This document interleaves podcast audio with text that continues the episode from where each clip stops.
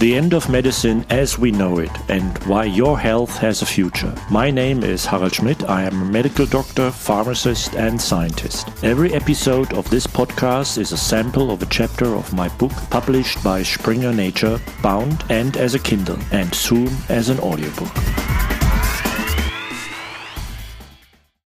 Chapter 8 Research not for patients.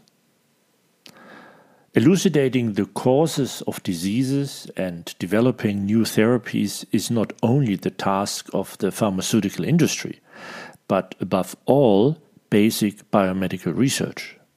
However, virtually nothing of ultimate clinical relevance comes out of it.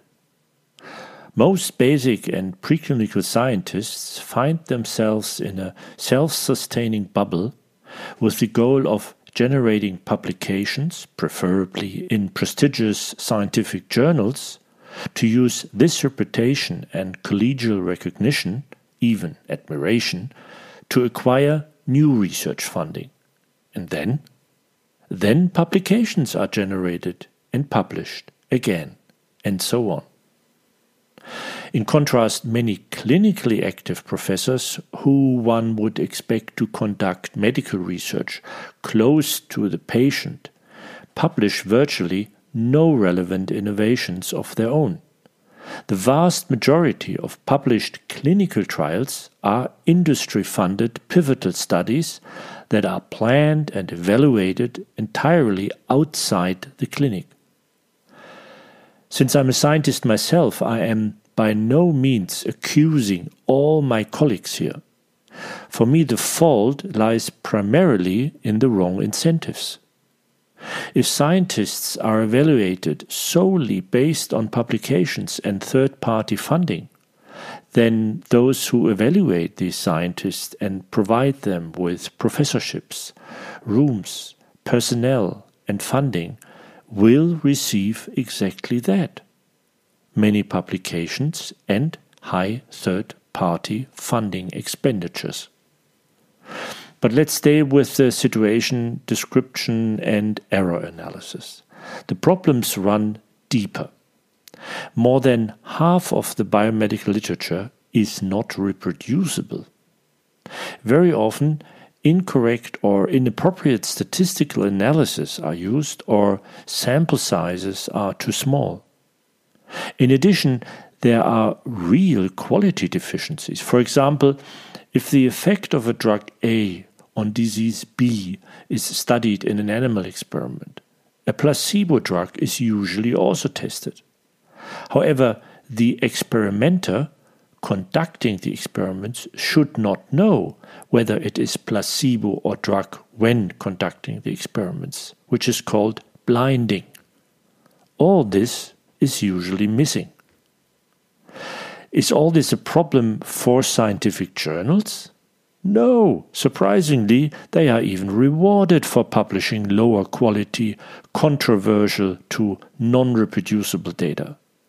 A reproducible paper was cited an average of 13 times, but a non reproducible one was cited an average of 169 times.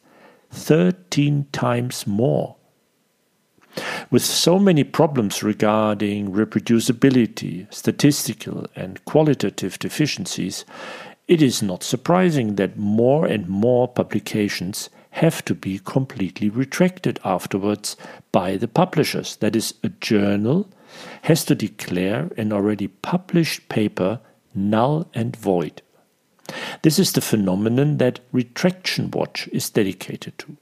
The disturbing thing about the data is that the number of retractions is increasing exponentially. Now, if you add up all that has been found so far about biomedical research the lack of applicability, the lack of reproducibility, the statistical and quality deficiencies, the almost complete failure of academic clinical research, and the lack of openness, as well as the exponentially increasing number of retracted publications, you get up to 85% of research that is a waste of money and time, and at best, serves to advance one's career by lengthening the publication list. And as if further proof were needed, the COVID 19 crisis accentuates everything said about poor research quality as if in a burning glass. And as the icing on the cake for you as a reader, the scientific publication market, which so far has probably already seemed quite peculiar, let me briefly mention the latest perversion the phenomenon of pirate journals and publishers scientific journals that, for a fee, publish anything that looks like a scientific publication. De facto, you can buy a publication there. It is not checked or reviewed. On the contrary, not even a plausibility check is made. For example, articles have been published that quote apparent scientific articles by Michael Jackson or contain Pokemons as illustrations. Sure, these are curious but unfortunately not rare excesses. An experienced scientist ignores such journals and publishers, although they now number in the thousands and more. But the internet is full of them.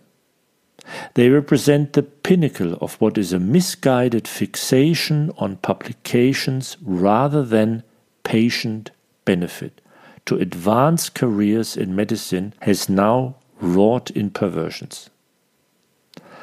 Before I conclude this first negative, crisis ridden part one of this book, I must come to the cardinal problem of medicine with you, namely the fundamental impasse into which even the best biomedical researcher and best researching clinician fall.